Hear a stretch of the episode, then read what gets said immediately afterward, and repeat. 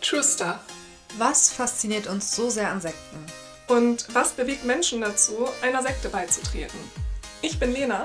Und ich bin Marei. Wir sprechen über wahre Begebenheiten zu den unterschiedlichsten Themen. Und weil es uns unheimlich wichtig ist, dass ihr ein aktiver Teil unseres Podcasts seid, werden wir in jeder Folge zwei von euren ganz privaten Geschichten erzählen. Das Thema der nächsten Folge geben wir hierfür jeweils am Ende unserer Folge bekannt, sodass ihr uns im Anschluss auf Instagram unter True Stuff Podcast oder eine E-Mail schreiben könnt. Hallo zurück. Ja, damit wieder herzlich willkommen zu einer neuen Folge. Ich freue mich. Ich mich auch. Marei, Lena? bist du eigentlich eher so ein Kopf- oder eher ein Bauchmensch? Oh Gott. ähm, ich würde mir wünschen, dass ich deutlich häufiger ein Kopfmensch bin. Aber ich Okay. glaube, ich bin ein ziemlicher Bauchmensch. Tatsächlich? Mhm. Oh, wie spannend. Ich konnte mir nämlich selber die Frage über dich gar nicht beantworten. Das ist eine ganz ernst gemeinte Frage. Mhm. Ähm, und ich stelle dir ja eigentlich auch immer nur Fragen, die ich selber über dich gar nicht weiß. Mhm. Und ich habe richtig gegrübelt heute im Auto und habe gedacht, ist sie ein Kopf- oder ein Bauchmensch? und ich hätte eher gedacht, dass du ein Kopfmensch bist. Ja, ich mache viele Sachen schon so aus dem Bauch raus und dann dachte mein Kopf so, oh, das war blöd. Ah, du hättest es mal gelassen. Hättest es mal gelassen. Wobei mh, das total auf die Situation drauf ankommt. Also alles, was so sehr rational ist oder wo man auch objektiv und subjektiv ungefähr zum gleichen Ergebnis kommen würde, würde ich sagen, bin ich ein Kopfmensch. Also alles, Okay. was man so gut entscheiden kann. Ja. Aber viele zwischenmenschliche Sachen entscheide ich erstmal aus dem Bauch raus und mache mir danach einen Kopf und denke mir so, ja, nee. Sei mal lieber Kopfmensch. Ich bin ja ein totaler Kopfmensch. Also mein Bauchgefühl, also mein Bauch sagt mir ganz klar, was Phase ist, aber dem vertraue ich nicht. Also das ähm, Verhältnis zwischen mir und meinem Bauchgefühl ist wirklich gespalten. Es ist quasi nicht da, dieses Vertrauen. Und deshalb kann ich leider diese Meinung meines Bauches auch nie mit einfließen lassen. Ich entscheide und ich habe davon ganz darüber nachgedacht, glaube ich, fast nur aus dem Kopf heraus. Und das macht mir das Leben so schwer. So, so schwer. Ja, wobei es ja auch Sachen gibt, die man aus dem Kopf raus nie so treffen würde. Und dann sagt Ja. der Bauch, doch, mach das, das brauchst du, das tut dir richtig gut. Und in solchen Situationen war ich in letzter Zeit ein paar Mal und dachte mir immer so, komm schon Kopf, setz dich durch. Und dann sage ich mir, ich bin ein Kopfmensch. Ja, aber weißt du, wenn du etwas mit dem Kopf entscheidest und der Bauch fühlt sich nicht wohl damit, dann hast du immer so ein bisschen Bauchschmerzen Ja, mit deiner klar. Entscheidung. Mhm. Andersrum natürlich auch. Ja. Also wenn du aus dem Bauch heraus entscheidest und dein Kopf dir immer wieder sagt, das war falsch, das war falsch, das war falsch, auch scheiße. Mhm. So, also und deshalb die finale Frage, was ist besser, Kopf- oder Bauchmensch? Oh Gott. Bauch, Bauch. Bauch? Ja, Weil du es bist, ne? ja. Ja, super. Also tief. Vielen Dank. Vielen Dank. Nee, weil du das gerade mit den Bauchschmerzen sagtest. Mhm. Ja, das stimmt. Also hör lieber ein bisschen mehr auf deinen Bauch und hab weniger Bauch und mehr Kopfschmerzen. Wie wir alle wissen, sind Kopfschmerzen viel angenehmer als Ja. Bauchschmerzen. Nee, ich glaube, ähm, die perfekte Lösung gibt's nie, weil an den Momenten, wo du entweder Bauch- oder Kopfschmerzen hast, hat, also stimmte das Gefühl ja nicht überein. Und dann ist es total egal, ob du eigentlich ein Kopf- oder ein Bauchmensch bist. Mhm. Weil auch wenn ich sage, ich habe Momente, da ich, also entscheide ich nur aus meinem Bauchgefühl raus, Ja. sind das häufig Momente, wo ich mir denke, oh, hättest mal drüber nachgedacht. Ja. Hättest es mal nicht gemacht. Und ich mir mal sage, Mareie, sei ein bisschen mehr Kopfmensch, überlege, mach dir mal klar, das ist nicht gut für dich und dann lass es auch. Ja. Und dann habe ich vielleicht ein bisschen Bauchschmerzen damit, aber muss da durch. Mhm. Und sonst habe ich Kopfschmerzen, muss da durch. Und das geht dir auch so. Also Ja, das stimmt. ich glaube, so ein Mittelmaß ist es.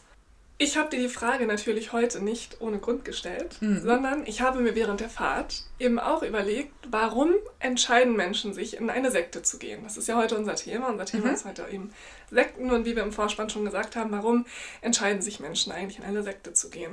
Und da habe ich mir die Frage gestellt, sind das wohl eher Bauch- oder eher Kopfmenschen? Denn der Kopf müsste dir ja eigentlich sagen, da, da, da, da gehst du mal nicht hin. Aber was ist denn der Bauch von Assi, dass er dir sagt, so, du trittst jetzt mal bitte dieser Sekte bei. Das also, sind es Kopf- oder sind es Bauchmenschen? Kann man das vielleicht überhaupt irgendwie sagen oder nicht? Ich mache das jetzt einfach und Tu ich sage, das sind Bauchmenschen. Meinst du? Ich Ja. glaube nämlich auch. Weil die entscheiden gleich aus so einem tiefen Verbundenheitsgefühl raus, das zu machen. Weil wenn du das mit dem Kopf durchdenkst und objektiv drauf guckst, kannst du das, kommt immer auf die Sekte drauf an, klar, aber Ja. in der Regel ja gar nicht vertreten. Eigentlich nicht, das habe ich auch gedacht, aber du wirst ja in einigen Sekten auch wirklich so Gehirnwäschen unterzogen. Und dann ist es wiederum die Frage, ob es dann nicht die Kopfmenschen sind, die sagen, ja, da gehe ich hin, weil es ist ja total logisch. Ich erlange dadurch das und das und deshalb muss ich schon fast dahin gehen, damit es mir gut geht. Oh, spannend. Mhm. Ich glaube, da können wir jetzt wahrscheinlich ewig lange drüber diskutieren. Wir können in beide Richtungen diskutieren und argumentieren. Also, das ist, glaube ich, nicht so einfach zu sagen. Ich wüsste es gerne mal von unseren Hörern, was die denken. Was mhm. sind es für Menschen, die in Sekten gehen? Oh ja, schreibt uns das unbedingt mal bei Instagram. Unbedingt. Möchtest du heute beginnen oder soll ich? Ich glaube, letztes Mal hast du angefangen. Ja. Deshalb lass mich heute ruhig anfangen. Okay, ich freue mich. Alles Leben durch einen Befehl und nur einen einzigen Befehl geleitet. Überlebe. L. Ron Hubbard. Wahr ist, was wir für wahr erkennen. Sekte oder Religion. Der Unterschied ist häufig so klein, dass es am Ende eine Frage der Auslegung ist, wie die genaue Bezeichnung lautet. Wie du es also für dich nennen willst, kannst du gerne am Ende meines Kapitels entscheiden. Heute erzähle ich von einer Familie, die am Anfang kaum glücklicher sein konnte und am Ende keine gemeinsame Familie mehr ist bis nichts mehr bleibt. Gine wurde in guten Verhältnissen groß, manchmal fast zu gut. Das Verhältnis zu ihren Eltern hat unter den großen Erwartungen und dem vielen Geld immer sehr gelitten. Umso glücklicher ist sie, als sie Frank kennenlernte. Bodenständig, schlau und er hatte immer nur sie im Kopf. Als sie ihre gemeinsame Tochter Sarah bekommen, scheint alles perfekt. Zwar leben sie noch immer von dem Geld ihrer Eltern, da sie in einer Wohnung von diesen wohnen, doch trotzdem haben sie ihre eigene kleine Familie. Kriseln tut es oft, weil ihre Eltern sich immer noch in ihr Leben einmischen wollen und ihr das nicht immer so gefällt. Als sie eines Tages von dem Anwalt ihrer Eltern zum Essen eingeladen werden, beginnt es mit einem harmlosen Essen, hinter dem eigentlich eine Rekrutierung steckte. Und schon waren sie drin. Drin in dem Sog, gegen den man sich nur schwer wehren kann. Erzählt wird anfangs immer von einer Akademie, bei dem es um die eigene Stärke gehen soll. Dass man sich für sich selbst stark macht und zu seiner eigenen Meinung stehen soll. Doch eine eigene Meinung soll am Ende keiner mehr haben. Eingeladen zu einem einfachen Test bei dem gemeinsamen Abendessen. Doch dieses wirkte nur für sie beide einfach. Denn eigentlich saßen sie nur mit Menschen zusammen an diesem Tisch, die ein bestimmtes Ziel hatten. Sie einzuladen zu diesem Test, mit dem alles beginnt. Der erste Schritt auf einem langen Weg. Frank ging also ein paar Tage später zu diesem Test in dem Bewusstsein, was ihn da erwarten wird. Mit der Einstellung, dass er es sein wird, der diese Situation, die auf ihn wartet, kontrollieren würde.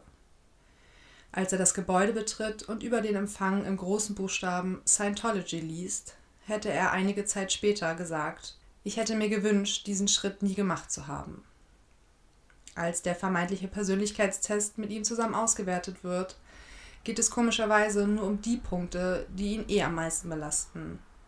Es wird das gesagt, was ihn in seinem Leben störte, und so der Nagel auf den Kopf getroffen. Eine beliebte Technik, damit der Gegenüber sich verstanden und gut aufgehoben fühlt. Sie sagten ihm mit Nachdruck, dass er schnell etwas in seinem Leben ändern sollte. Jetzt, bevor er sich und seine Familie kaputt machen würde. Er wird sie verlieren, wenn er nichts ändern werde. Aber sie könnten ihm helfen, würden ihn verstehen und dafür sorgen, dass er sie nicht verliert. In Wahrheit sind diese Tests und vor allem diejenigen, die diesen auswerten, geschult darin, genau das auszulösen. Es wird hundertfach geprobt, um den Gegenüber dorthin zu kriegen, wo er am meisten zu verletzen und zu verunsichern ist. Parallel dazu beginnt die Beziehung der beiden immer mehr zu bröckeln. Er, der sein Studium nicht beendet und sie, die jeden Tag arbeiten geht, während er zu Hause ist, lernen sollte und auf die gemeinsame Tochter aufpasst. In der Akademie, wie sie es nennen, bekommt er Aufmerksamkeit. Die Menschen dort interessieren sich wirklich für ihn, arbeiten gemeinsam mit ihm an seiner Persönlichkeit und wollen ihm helfen, alten Ballast loszuwerden. Da ist auf der einen Seite die eigene Partnerin, die dich nicht zu verstehen scheint, dir Vorwürfe macht und Geheimnisse hat und auf der anderen Seite eine Reihe von Menschen, die wollen, dass du weiterkommst, aufsteigst und Erfüllung für dich und dein Leben erfährst. Wer könnte sich schon dagegen wehren? Immer mehr lässt er sich anfangs fallen in diesen Sog, den Scientology auf ihn hat. Er fühlt sich wahrgenommen und angekommen. Ihm wird ein Angebot gemacht, was er kaum ablehnen könnte. Ein Kurs, bei dem noch ein einziger Platz frei wäre, doch auch ein Kurs, der ihn 23.000 Euro kosten würde, die er offensichtlich nicht hat. Und schließlich ist es nicht nur ein Kurs, sondern vielmehr ein Studium, welches noch günstiger werden würde, wenn sie auch daran teilnimmt. Also sorgt er dafür, dass sie mitkommt. Dass sie mitkommt und auch den Weg hin zur inneren Stärke mit ihm gemeinsam geht. Denn die Veränderung, die er bereits gemacht hat, gefällt ihr. Er gibt nicht mehr immer nach, sondern er hat seine eigene Meinung, die er vertritt, und all das verdankt er Scientology. Also bringt er sie mit in die Akademie und zeigt ihr, was dort alles möglich ist. Und schon nach den ersten Terminen hat sie das Gefühl, freier zu sein, freier und stärker. Sie ist dankbar, dankbar dafür, dass er sie mitgenommen hat und sie mitnimmt auf den Weg nach ganz oben. Die Brücke hinauf, wie sie es dort nennen. Nach den ersten Erfolgen, die sie verzeichnet, wird sie laut von allen Anwesenden gefeiert. Ihr wird applaudiert und sie wird in die Arme genommen. Während sie sich das Studium durch das Geld ihrer Eltern so leisten kann, beginnt er für die Akademie zu arbeiten. Macht die Technik und sorgt dafür, dass alles läuft. Er ist dafür da, die Stühle für die Veranstaltung auf und abzubauen, dafür zu sorgen, dass alles da ist, wenn die Urkunden verliehen werden. Und so steht er neben der Bühne, bereitet alles vor und reicht den Blumenstrauß, als sie nach vorne gebeten und gefeiert wird. Nur ist er in diesem Moment viel weniger Teil dessen, als vielmehr ein Zuschauer, der sieht, wie sie immer erfolgreicher und akzeptierter wird. Zumindest im eigenen Kreise dieser Organisation. Und auf dem eigentlichen gemeinsamen Weg nach oben entfernen sie sich immer weiter voneinander. Während Gine immer mehr den Weg nach oben bahnte, blieb Frank auf der Strecke. Er hatte immer weniger Zeit für seine Entwicklung kümmerte sich fast allein um die gemeinsame Tochter Sarah, die immer mehr bei ihren Großeltern ist. Und arbeitet immer mehr für die Akademie, um sich wie versprochen das Geld für die Kurse zusammenzusparen, was jedoch komischerweise nicht passiert. Geld, welches er überhaben sollte, bleibt auch nicht, weil alles, was er erarbeitet, in seine Zukunft gesteckt wird. Zumindest wird ihm das gesagt.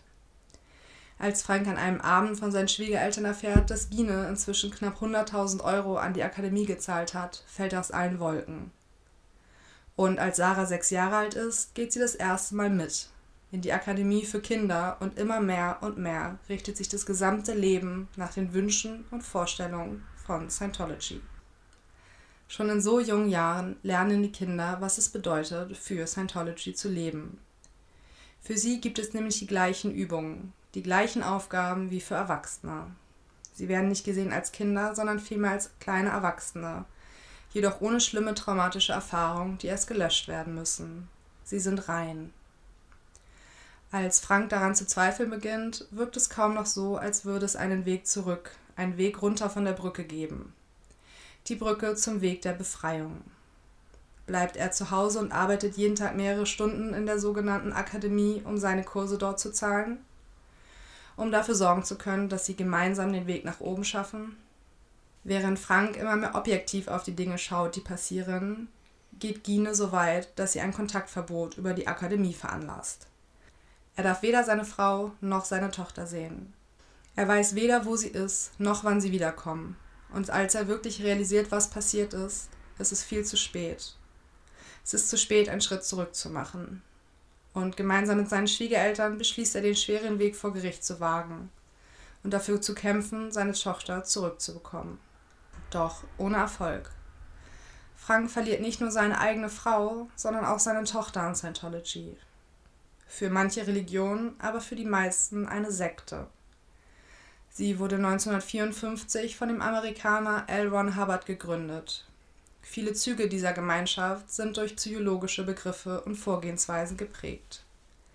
Grundgedanke ist es, dass alles, was wir machen und erlebt haben, auf traumatische Ereignisse aus der Vergangenheit beruht und diese gelöst werden müssen durch das sogenannte Auditing.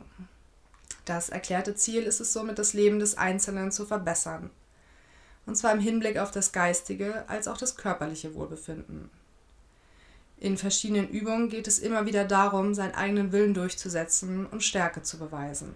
Jedem Mitglied wird das eigene Studium ans Herzen gelegt. Der einzige wahre Weg zur völligen Selbstverwirklichung, jedoch auch mit hohen Kosten verbunden. Und wenn wir uns nun die Frage stellen, ob Scientology eine Religion oder eine Sekte ist, bleibt wohl eine Antwort, die allgegenwärtig ist. Denn wäre es eine Religion, könnte man doch kommen und gehen, wann man will. Wäre es eine Religion, dürfte man mit jedem darüber sprechen, was dort passiert. Und wäre es eine Religion, dürfte man frei mit anderen Menschen zusammen sein, auch wenn diese diese Religion nicht teilen würden.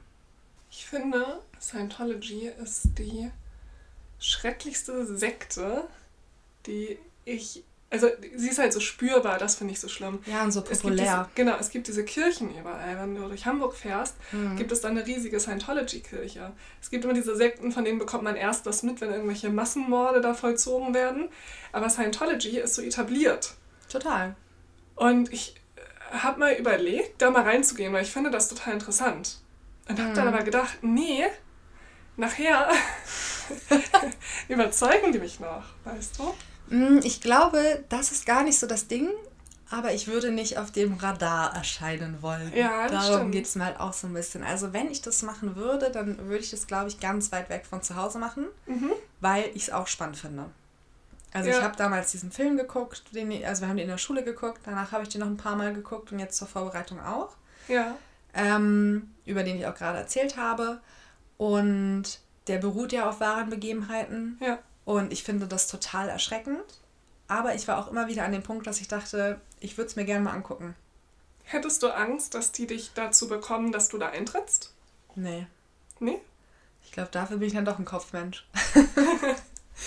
okay. Nee, ich glaube, wenn man sich wirklich ganz bewusst im Vorhinein damit auseinandersetzt und sich auch seiner Schwächen vorher bewusst ist mhm. und weiß, dass man es auch ohne die schaffen kann, dann ähm, passiert es, glaube ich, nicht. Ja. Weil das, was die ja in der Regel machen, ist, die erfragen erstmal, was läuft eigentlich bei dir schlecht. Ja, ja, klar. Und dann machst du dieses Auditing und dann kommt natürlich genau das raus. Klar. Da wird nur über deine Schwächen gesprochen ja. und nur darüber, dass die dir helfen können. Ja.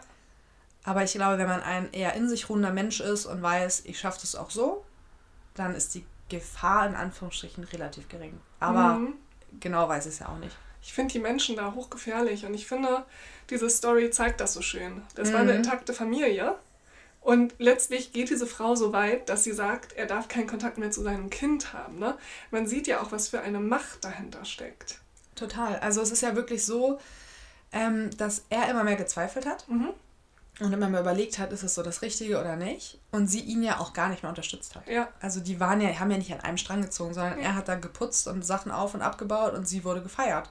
Aber wo hatte sie eigentlich das Geld her? Von den Eltern. Das aus, Ach, ihrer, aus ihrem Erbe quasi hat sie sich auszahlen lassen. Ach was. Ja, also ihre Eltern wirklich sehr reich, sehr, sehr wohlhabend. Und ja, da hat sie das hergehabt. Boah, viele Stars sind ja auch bei, äh, bei Scientology, ne? Tom Cruise. Ja, und mhm. da hat doch Katie sich damals auch getrennt und das war doch auch noch so ein Riesenakt, ne? Ja, und ich glaube, sie hat es in Anführungsstrichen nur geschafft, weil sie Person des öffentlichen Lebens ja. ist und sich Scientologists nicht erlauben könnte, wenn man das so sagen kann, ähm, da richtig gegen vorzugehen. Hm, das denke ich auch. Weil ansonsten. Dass es zu öffentlich ist. Mh, ich habe ganz viele Berichte von Leuten gelesen, die austreten wollten, ja. die gesagt haben, es ist faktisch nicht möglich. Genau. Die stehen vor meiner Tür, ich kann mit niemandem sprechen. Wenn ich mich Leuten anvertraue, dann passiert mir was, mhm. ich kriege Drohbriefe. Also es ist ganz, ganz schlimm. Ja. Und ich meine, das ist ja eh das Fatale an der Sekte. Du kommst relativ einfach rein, aber genau. nicht mehr raus. Du kommst nicht mehr raus. Und ich finde, das ist immer das, was den Unterschied macht, wenn die sagen, wir sind ja nur eine Religion. Mhm. Ja, dann kannst du doch auch gehen. Genau. Also ich kann ja einen christlichen Glauben haben, genau. ohne in der Kirche sein zu müssen ja. oder ohne jeden Sonntag in die Kirche zu gehen ja. und damit groß mit Leuten was zu tun zu haben. Genau. Also ich finde das, also das Konstrukt einer Sekte ganz manipulativ. Ja, finde ich auch. Und also eine ehemalige Bekannte von mir, ja. die ist da mal so fast reingerutscht ich nenne jetzt weder den Namen natürlich von ihr noch von der Organisation. Ähm, was ich im Kopf habe, war, dass jemand erzählt hat, dass es einen Sonntag gab, wo es eine sogenannte Predigt gab. Aha. Und am Ende ist so ein Sack rumgegangen und du solltest dich von all deinem ja, Besitz in Geldform einfach frei machen, weil das ist Last. So eine mache ich auch auf. Das ist Last in deinem Portemonnaie und das ja. ist Last auf deinen Schultern. Und sie sagte, und ich habe das alles weggegeben und ich habe mich so frei gefühlt und wir haben wow. gesungen und ähm, dachte ich mir, wow, was für ein Sog ist da wohl entstanden. Also, dass da die Leute nicht aufwachen. Also dann äh, lass uns doch auch eine Sekte gründen. und immer sonntags ja. müssen die oder dürfen die Leute sich ja. bei uns genau. ihrer Last äh, des mhm. Portemonnaies entledigen. Das ist unglaublich, ne? Ja, mit 17, ja, wie alt waren wir da? So 17, 18, vielleicht auch 16. Das ist so ein Alter, da bist du auch voll anfällig für.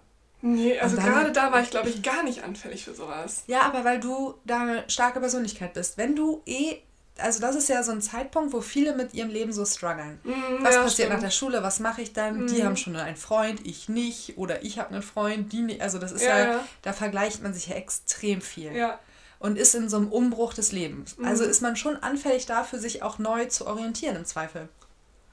Ja, aber hatte sie denn keine Eltern, die da mal gesagt haben, so, stopp? Nee, die wussten das, glaube ich, gar nicht. Ich hatte ja, ich habe meinen Eltern ja alles Eltern. erzählt. ich auch. Ich habe nichts hinter Rücken gemacht. Ich war ein offenes Buch. ja. Aber meine Eltern das nie geglaubt haben. Ich habe alles erzählt. Ich auch. Aber ich habe mich auch nie getraut, sowas hinter Rücken zu machen. Weil ich gewusst hätte, wenn das rauskommt, ist bei mir zu Hause die Hölle los. ja, ich habe das auch früher, ich bin immer gegangen und habe gesagt, ich gehe da und dahin. Ja, genau. Das mache ich heute noch. Ja, ich auch. Also meine Eltern sagen immer, musst du sie sagen. Also das ist, man muss sich vielleicht mal frei davon machen. Aber mhm. sie hat das halt nicht gemacht. Und dann wussten die nicht unbedingt, wo sie ist. Und das hat sie ja. nicht kommuniziert. Oh, wie schön. Mhm. Ja, dann rutschst du da rein, ne? Da, du bist ja schneller da drin, als du gucken kannst. Ja, total. Und das sind ja ganz, ganz geschulte Leute, mhm. die ganz genau wissen, welche Knöpfe sie drücken, drücken mhm. müssen. Und ähm, deshalb habe ich auch total Respekt davor. Also ich habe immer schon mal überlegt, ähm, als, wir haben ja schon relativ früh besprochen, dass wir dieses Thema irgendwann in unserem Podcast mhm. machen wollen. Und ich hatte immer mal überlegt, ob wir beide mal die Scientology-Kirche besuchen, mhm. weil das natürlich so eine große Sekte ist. Und da habe ich immer gedacht, ne, ich habe da irgendwie Schiss vor. Da kommt irgendwer um die Ecke und ich laufe dem hinterher oder so. Ja. Eigentlich bin ich nicht anfällig für sowas. Also, Würde ich auch sagen. Ich habe eine sehr, sehr starke eigene Meinung und ähm, lass mich da auch überhaupt nicht bekehren von irgendwem. Mhm. Also wenn's, egal um was es geht. Aber oh, ich habe Angst vor den Leuten da. Ich finde halt diesen psychologischen Hintergrund, den die haben, unglaublich interessant. Ja. Und ich habe mir auch bei YouTube ganz viele Videos angeguckt, wo Leute heimlich mitgefilmt haben und sowas. Mhm. Und was die für Tests machen, ist unglaublich. Ist krass, ne? Ich also, habe mir auch ganz viel drüber angeguckt. Sich ja. gegenseitig durch einen Raum führen und einer sagt immer nein und der andere sagt doch, du gehst jetzt zu dieser Wand und das einfach durchzusetzen. Ja. Unglaublich. Ja. Und auch wie die Kinder, dass es keine Kinder sind, sondern einfach nur kleine Erwachsene. Genau. Die halt keine traumatischen Erlebnisse mhm. haben und rein sind, finde ich ganz, ganz gruselig. Ganz gruselig. Also diese Kindertagesstätten ohne Spielzeug und alles, die die haben. Ja. Also da. Das ist total dramatisch, ne? Appelliere ich auch wirklich an Eltern. Ja. Ich finde, da müsste echt das Jugendamt eingeschaltet werden. Wird ja auch regelmäßig tatsächlich. Ja, ja immer Und wenn so eine, also wenn so ein in Anführungsstrichen Kindergarten oder Kita oder Krippe halt auffliegt, ja. ähm, dann wird da natürlich gegen vorgegangen. Aber wenn die Eltern halt sagen, nee, das ist gut, dann wird die halt einfach geschlossen, diese Einrichtung. Oh, okay. Und die nächste aufgemacht. Ja, also es ist ja schwer zu verfolgen, weil da beschwert sich keiner. Weil die Eltern wollen ja, dass ihre Kinder da sind. Ja, das stimmt. Es ist ja so ein Kreislauf. Dramatisch. Total. Das ist echt dramatisch. Ja. Umso interessanter oder umso spannender mhm. bin ich jetzt auf deine Geschichte, was du ja. jetzt erzählst. Der am 4. Dezember 1921 in Bonn geborene Paul Schäfer muss sich lange Zeit als elendiger Verlierer gesehen haben. Er, der Sohn einer geschiedenen und bitterarmen alleinerziehenden Mutter, zweifacher Sitzenbleiber ohne Schulabschluss und ohne erlernten Beruf klein und schmächtig, bei Raufereien auf dem Schulhof zog er immer den kürzeren. Als Kind stieß er sich im Bastelunterricht ein Auge aus, woraufhin ihn seine Mitschüler nur noch Glasauge nannten. Und genau deshalb will ihn selbst die Wehrmacht nicht mehr haben. Eine scheinbar böse Welt, die sich gegen ihn verschworen hat. Der in der Nähe von Köln aufgewachsene Paul Schäfer versucht sich nach Kriegsende als Hilfsarbeiter auf Jahrmärkten, bevor er den idealen Job findet, um seine pädophilen Neigungen auszuleben. Er bietet sich katholischen und evangelischen Organisationen als Betreuer an. Immer wieder setzen ihn die kirchlichen Arbeitgeber vor die Tür, weil durchdringend das Schäferknaben in seine Wohnung bestellt und dort über sie herfällt und sie über sexuelle Fantasien ausfragt. Auch sein Hang zum Sadismus ist in den Kirchenkreisen bald kein Geheimnis mehr. In Ferienlagern müssen die Jungs eine Gasse bilden und mit Ruten auf einen gewaltsam entkleideten Sünder einprügeln, der beim Naschen erwischt wurde. Doch statt Schäfer anzuzeigen, belässt man es lieber bei diskreten Kündigungen. 1954 lässt Schäfer in der abgelegenen Ortschaft Heide, 20 Kilometer östlich von Bonn, ein Kinderheim bauen und errichtet dort, nur wenige Jahre nach dem Zusammenbruch der Nazizeit, seinen eigenen kleinen Terrorstaat. In den Schlafzimmern des Heims werden Abhöranlagen installiert, um die Hurengeister auszutreiben. 1961 hat die Siegburger Kripo die Aussagen der Eltern zweier vergewaltigter Jungen auf dem Tisch.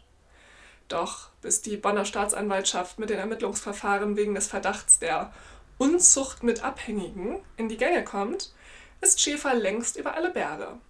Er fliegt nach Chile und kauft dort eine heruntergekommene Farm. Der Grundbaustein seiner Colonia Dignidad, der berüchtigten Kolonie der Würde. In einer bis heute unbegreiflichen Nacht- und Nebelaktion werden sämtliche mögliche Zeugen der Anklage und rund 150 Heimkinder per Charterflug nach Chile verfrachtet. Doch nicht nur das. Um noch mehr Kinder mitnehmen zu können, kleine Jungen mag er am liebsten, erzählt er dessen Eltern, er würde sie mit auf eine Chorreise nehmen und holt sie so nach Heide und verschleppt sie von dort nach Chile. Er erzählt den Eltern, sie müssen sich keine Sorgen machen. Und weil Schäfer unheimlich charismatisch und vertrauenserweckend ist, lassen die Eltern ihre Kinder auch gerne mitfahren. Eines dieser Kinder ist der damals zwölfjährige Wolfgang Kniese. Dass es sich nicht um eine übliche Ferienfreizeit handelt, ist ihm direkt am ersten Abend klar, als er ins Zimmer von Paul Schäfer gerufen und dort gewaltsam von ihm vergewaltigt wird. Genau so, wie es jeden Abend mit einem anderen Kind passiert. In Chile angekommen, werden die Sektenanhänger, egal ob freiwillig oder unfreiwillig, dazu gezwungen, das Lager aufzubauen. Die marode Farm am Fuße der Anden, gut 450 Kilometer südlich der Hauptstadt Santiago, lässt er von 300 Mitgliedern und Gefangenen zu einem landwirtschaftlichen Mustergut aufbauen. Männer, Frauen und Kinder werden strikt in getrennten Häusern untergebracht. Auch Eheleute und Familien müssen getrennt leben. Säuglinge werden den Müttern gleich nach der Geburt entrissen. Zweifelnde Sektenmitglieder werden mit öffentlichen Züchtigungen, Elektroschocks und Psychopharmaka zurück in die Spur gebracht. Und nachts sucht sich Schäfer im Knabenhaus die Opfer für seine perversen Spiele aus.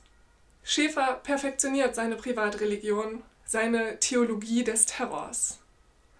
Wer trotz der permanenten Gehirnwäsche an Flucht denkt, sieht sich vor Stacheldraht, Kameras, schwer bewaffnetem Wachpersonal und bissigen Hunden umgeben. Und von einer unbekannten Welt da draußen. Er nahm den Menschen alles ab. Sie hatten keine Papiere, kein Geld, keine Sprachkenntnisse. Wie soll ihnen so also eine Flucht gelingen?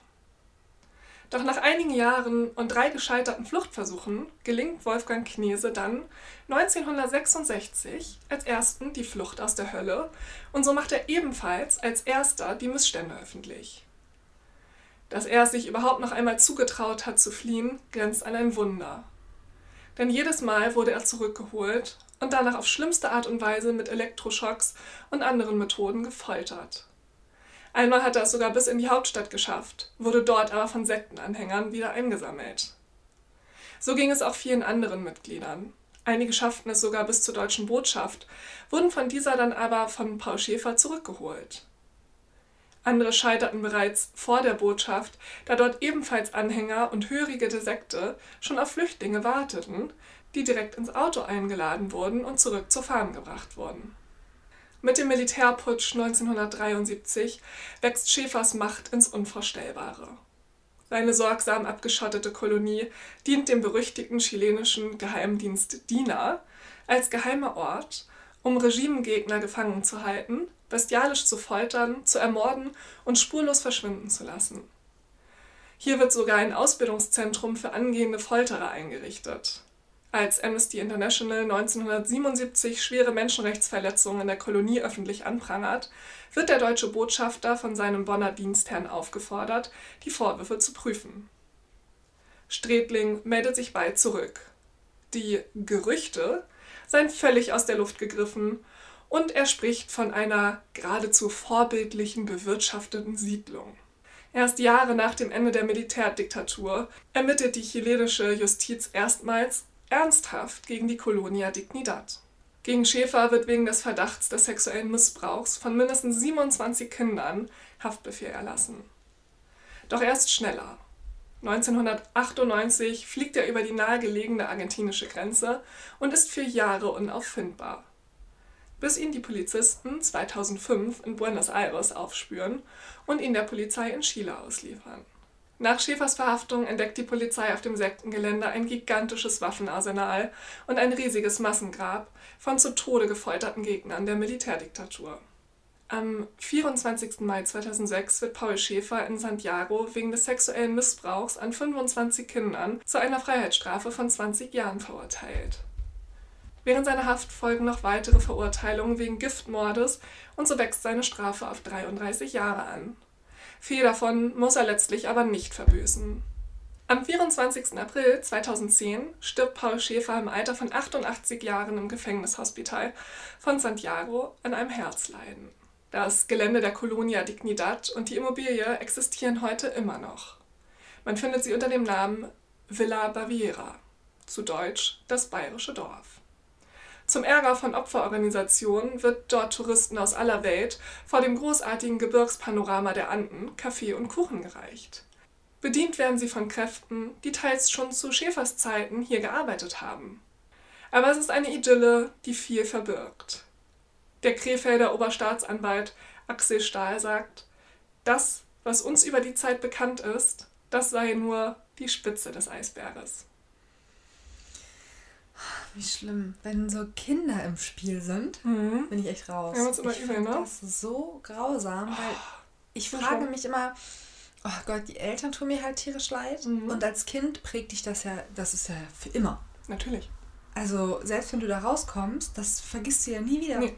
Es gibt ganz viele Interviews auch von dem Wolfgang Knierse und seiner mhm. Frau. Es ist eine Katastrophe, ne? Das Urvertrauen wird gebrochen und das ist das Schlimme. Also ich finde das unter diesem Deckmantel der Kirche zu tun, nochmal doppelt verwerflich. Also sowieso das Schlimmste, was passieren kann, dass einem Kind sowas angetan wird, aber es unter dem Deckmantel der Kirche zu tun. Da musst du schon richtig der Psycho sein, ne? Mm, was ich daran einfach schlimm finde, ist, dass das dadurch sowas. Mh, mm, das kommt auf und es ist total in der Presse und es wird drüber gesprochen. Ja. Aber dann passiert nichts genau. gefühlt. Genau. Also ja. man kriegt nicht mit, ob da was passiert. Ja. Und das hat man ja häufig bei so ganz großen Organisationen, die die Kirche nun mal eine ist, mhm. ähm, wo das dann irgendwie so unter dem Deckmantel der Kirche bleibt und dann wird plötzlich nicht drüber gesprochen. Ganz, ganz schlimm. Ja. Und wenn das bei so einer kleineren Sekte, in Anführungsstrichen, die die ja war, passiert, ähm, also das ist ja, da, da wird dann ja richtig gegen vorgegangen an der Stelle, was ja auch richtig ist und er wurde mhm. verfolgt. Aber das, was bleibt, ist ja ähnlich. Da sind nämlich missbrauchte Kinder. Ja, wobei ja gar nicht so stark wegen der Kinder so ermittelt wurde, mhm. sondern dieses Sektengelände, was da aufgebaut wurde, das diente ja wirklich der Folter. Also das war ja der Mittelpunkt eigentlich. Also er hat zwar zu seiner Kirchenzeit diese Jungen vergewaltigt und auch da noch, mhm. aber da hat er ja ein, ein Riesengelände aufgebaut, um Menschen zu foltern und um ja, um, der, um dem Militär zu helfen, Leute verschwinden zu lassen. Da wurden riesige Massengräber gefunden. Es ist so schrecklich. Es ist auch schrecklich, dass du als Familie denkst, toll, wir gehen damit hin und wir bauen uns da alle ein tolles Leben auf. Und du kommst da an und da wird erstmal gesagt, Frauen und Männer leben getrennt voneinander. Und wenn eine Frau ein Kind gebärt, wird ja sofort das Kind entrissen. So, und dann haben die irgendwann gecheckt, wir wollen hier nicht mehr leben und haben versucht zu fliehen. Und da waren, da waren Stromzäune, da waren scharf gemachte Schäferhunde, auf die wurde geschossen. Also es war dramatisch. Das, ist, das kann man sich gar nicht vorstellen. Und wie schlimm muss es sein, ähm, wenn du es schaffst zu fliehen und es ist klar, okay, äh, XY ist ausgebrochen, dann stehen die schon vor der Botschaft und fangen dich da ab. Mhm. Oder du schaffst es in die Botschaft, aber die sind so gut vernetzt, dass die da irgendwelche Leute kennen und die sagen dann zu dir, ja, warte mal bitte in Zimmer 5, wir kommen gleich und wir sorgen jetzt dafür, dass du nach Deutschland kommst. Und dann kommt Paul Schäfer da rein und nimmt dich wieder mit. Pustekuchen. Da, ist, da, da, also, da kannst du den Strick nehmen. Ja. Und dann versuchen die es irgendwann logischerweise auch nicht mehr, weil sie ganz genau wissen, der Ort, wo ich eigentlich sicher sein muss, das ist uns allen ja klar. Also wenn ich im Ausland bin und mir passiert etwas, muss ich zur deutschen Botschaft. Mhm. Wenn selbst da die Leute geschmiert wurden, dann ist alles vorbei. Also das, das ist genauso ein Riesenmissstand, dass Leute, die in, in einer Botschaft saßen, mit dem zusammengearbeitet haben. Ganz halt ein sehr korruptes Land ist an der Stelle. Ja. Ne? Aber dennoch ist es die deutsche Botschaft. Natürlich. Und die müssen Logisch. nach deutschen, nach deutschem Recht sich verhalten. Ja. Kann ich wirklich Gänsehaut, wenn ich sowas höre? Ja. Oh, ich weiß nicht, da muss man so auf sich aufpassen, an so vielen total, Stellen. Total.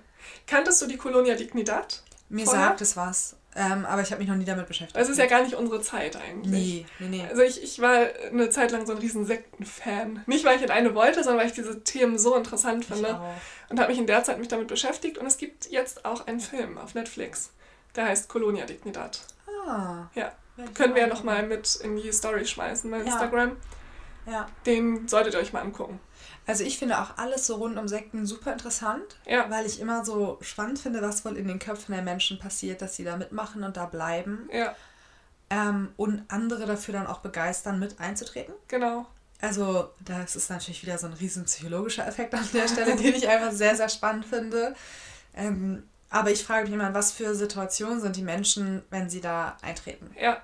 Und in was für Situationen sind die Menschen, wenn sie da raus wollen? Genau. Und da liegen ja manchmal Welten zwischen. Mhm. Also fasziniert mich übertrieben doll einfach. Ja. Ich habe mir ganz, ganz viele Podcasts auch angehört, die sich um das Thema Sekten drehen, weil ich das einfach spannend finde. Und man dann erstmal so ein Gefühl dafür kriegt, was alles eine Sekte ist. Ja, genau. Wie viele es gibt ja, und wie viele es ne? gab und mhm. was so passiert ist. Ich habe so ein bisschen das Gefühl, dass die Sektenzeit so ein bisschen um ist. Oder habe das gedacht. Mhm.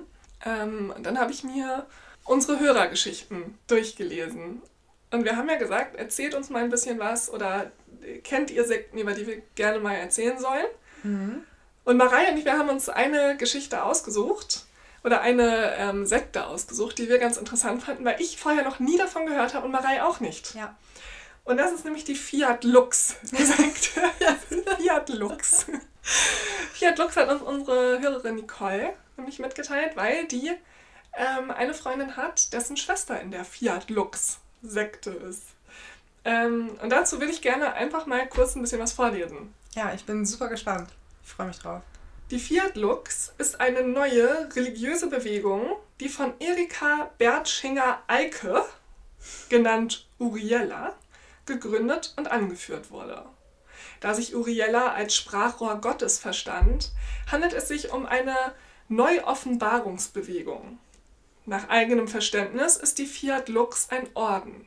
Kennzeichnend sind neben der Verehrung Uriellas als Medium Gottes und Heilerin unter anderem die weiße Kleidung der Mitglieder, die Ernährung ausschließlich von Rohkost sowie der Verzicht auf den Konsum von Radio, Fernsehen und westlicher Lektüre. Von kirchenunabhängigen wie auch von katholischen und evangelischen Stellen wird Fiat Lux aber als Sekte bezeichnet. Die Bewegung wurde 1980 von Uriella in der Schweiz gegründet. 1990 wurde das Zentrum der Gemeinschaft nach Ibach in Deutschland verlegt. Um diese Zeit hatte Fiat Lux rund 1000 Mitglieder. Die umstrittene Tätigkeit Uriellas als Heilerin zog Kranke an, die auf Heilung hofften. Unter anderem wegen der strengen Ordensregeln verlor Fiat Lux Mitglieder besonders als Uriella selbst erkrankte und ab 2005 kaum noch in Erscheinung trat. Schon vor ihrem Tod im Jahr 2019 hatte Fiat Lux nur noch wenige Mitglieder. Die Schwester der Freundin von Nicole, mhm. die lebte aber noch. Mhm.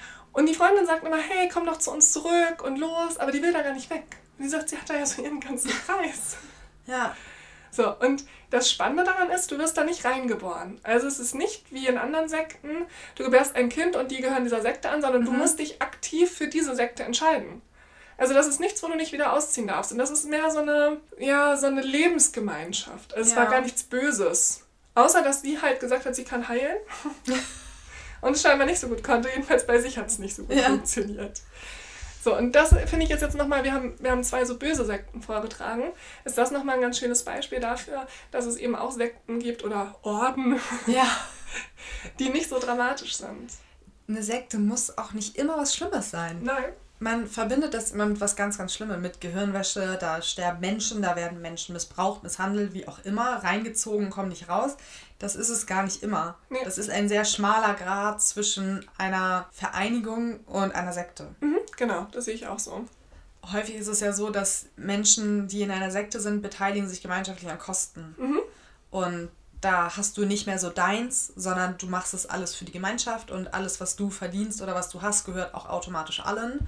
und gehört vor allem erstmal dieser ganzen Organisation, ja, dahinter steckt. Das ist nämlich bei Fiat Lux auch so. Mhm. Den Namen so super. Fiat Lux. Ähm, und zwar ist es so, dass die sich da ein Haus gekauft haben. Also sie und ihr Mann und ihr Kind. Und jetzt ist er da aber zu höherem berufen worden und jetzt will er sich von ihr trennen. Also es ist wohl auch so, dass Männer da mehrere Frauen haben dürfen. So, und er will jetzt aber diese Ehe mit ihr aufgeben. Und jetzt muss sie aber unterschreiben, dass ihr das Haus nicht mehr gehört, weil das gehörte Fiat Lux, nicht mhm. ihr, obwohl sie aber das Geld dafür bezahlt hat. Muss sie beim Kauf schon unterschreiben, ja, ich zahle den ganzen Bums, aber mir gehört das eigentlich nicht. Also im Zweifel muss ich es wieder abgeben. Ich wäre eh schon raus, wenn mein Mann andere Frauen haben dürfte. Ich auch. An der Stelle. Ich würde sowas auch nicht unterschreiben, wo drauf steht, du nee, Blöde zahlst alles. Nee, aber gehören tut dir im Zweifel. Nee, ich auch nicht, will es auch nicht machen. Also auch wenn mein Freund auf so eine Idee käme, da hinzuziehen. Ich sage immer so, wenn du morgen einen Job in Weißrussland hast, dann zieh ich damit hin, okay, aber nee. Also nicht zu Fiat Lux. Nicht da muss er alleine hin. Da hört der Spaß auf. Da hört der Spaß auf. Aber das ist es halt, ne? Das gehört dir und der Gemeinschaft, solange da alles gut ist. Mhm. Und wenn du da raus möchtest oder sich da die Gegebenheiten irgendwie ändern, dann ähm, hast du im Zweifel nichts. Aber findest du es nicht auch krass, dass es heute noch möglich ist, so viele Leute um sich zu scharen und dazu zu bewegen, mit dir in, in, so einer Gemeinschaft zu leben, die so offensichtlich so bekloppt ist. Haben Film? die Leute nichts gelernt in den letzten Jahren? Kennst du den Film Die Welle? Ja, klar. Den kennst du, den kennt ja. schon jeder. Der macht so schön anschaulich, ja. wie schnell das geht. Ja. Wie schnell ich habe jedes Mal Angst, wenn ich das ja, sehe, ne? Wie schnell es geht, eine gewisse Bewegung zu schaffen und Leute dafür zu begeistern, dieser Bewegung beizutreten. Ja. Das ist einfach so. Das ist ein Effekt, der bei uns im Gehirn passiert. Dem können wir uns auch nur sehr, sehr schwer aussetzen. Also du musst einen sehr, ja, einen sehr stabilen Charakter an der Stelle haben, um das objektiv begreifen zu können. Weil auch der Film macht ja deutlich, dass das in erster Linie Menschen sind oder da ja Schüler, die erst nicht dazugehören, die mhm. sich dann dazugehörig fühlen ja. und plötzlich auch wirklich dazugehören. Ja. Und das ist das Gefährliche. Und wenn du dann eine gewisse Größe hast, sprichst du halt auch Menschen an, wie ein zum Beispiel Tom Cruise, der mit beiden in meinem Leben steht und mhm. sehr berühmt ist, sich einer Organisation anzuschließen. Ja, klar. Ich glaube, viele Menschen, die, die niemanden haben oder mhm. nicht so mhm. richtig wissen, wo sie stehen und wo sie hingehören, sind natürlich offen für sowas. Ähm, ich bin aber sowieso, das ist seit vier Jahren der Fall, ich denke, wenn es möglich ist, dass ein Donald Trump Präsident wird, ist alles möglich. Ja. Nichts ist unmöglich, Leute. Ja, dann ist Polen offen. Also. kann man das so sagen? Ja, das kann man so sagen.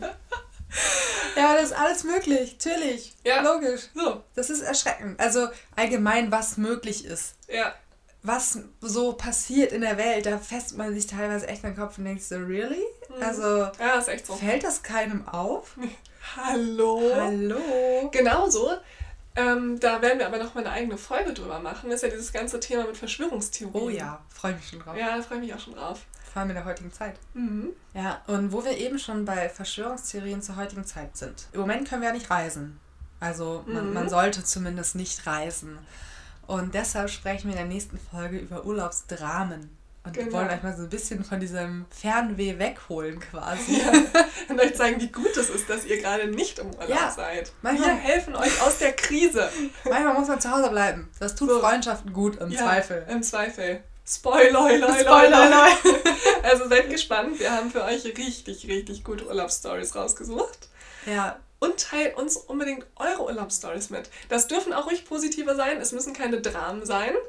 Aber wir freuen uns natürlich über alles Spannende etwas mehr als über alles Langweilige. Definitiv, weil Lena und ich, wir fahren ja nicht unbedingt gerne in Urlaub. Nee. Und wenn so drei Nächte?